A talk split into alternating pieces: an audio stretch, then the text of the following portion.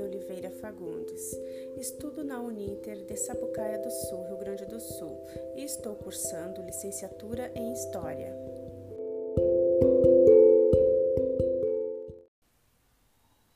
Hoje vou falar sobre Luciana de Abreu, uma grande personagem feminina da minha região, Rio Grande do Sul.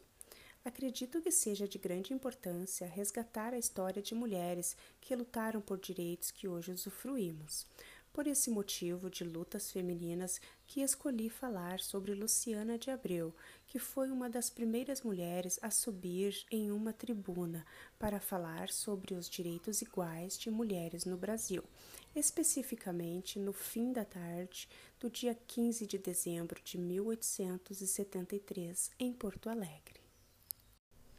Luciana nasceu no dia 11 de julho de 1847, em Porto Alegre, no Rio Grande do Sul, e morreu em 13 de junho de 1880, aos 32 anos, vítima de tuberculose.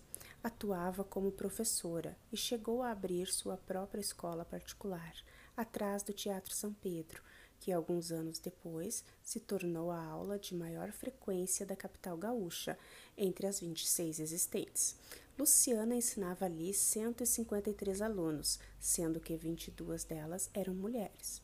Luciana enfrentou a sociedade de Porto Alegre. A professora chocou a sociedade da época, tanto quanto encantou mulheres e homens que a ouviam falar. Luciana, ao lado de Luísa de Azambuja, Amália Figueiroa, Revocata dos Passos de Melo e sua sobrinha Revocata Heloísa de Melo, em 1883, criaram o primeiro jornal feminista do Rio Grande do Sul, O Carimbo. A palavra é uma referência a um ramo em que todas as flores florescem no mesmo nível.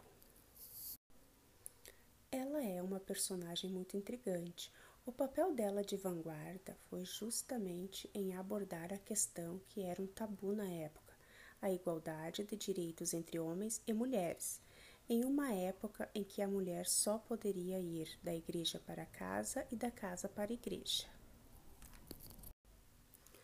No dia 15 de dezembro de 1843, homens e mulheres se sentaram para assistir a mais uma reunião do Partenon Literário de Porto Alegre, Luciana criticou em sua fala o fato de as mulheres terem sido historicamente condenadas à ignorância, privadas dos direitos de cidadãos e reduzidas a escravas dos caprichos políticos de legisladores e egoístas.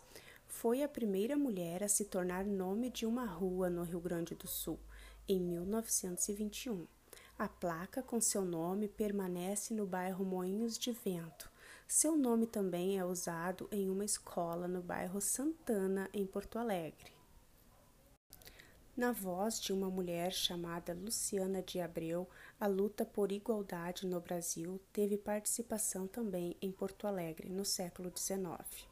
Nos dias de hoje, vimos poucos movimentos e iniciativa por direito das mulheres. Em minha opinião, deveria ser organizado um espaço dedicado a todas as mulheres que lutaram e lutam por direitos iguais, pois ainda não temos esses direitos. Por exemplo, os salários inferiores aos dos homens, mesmo realizando as mesmas atividades, a violência, o feminicídio e entre outros.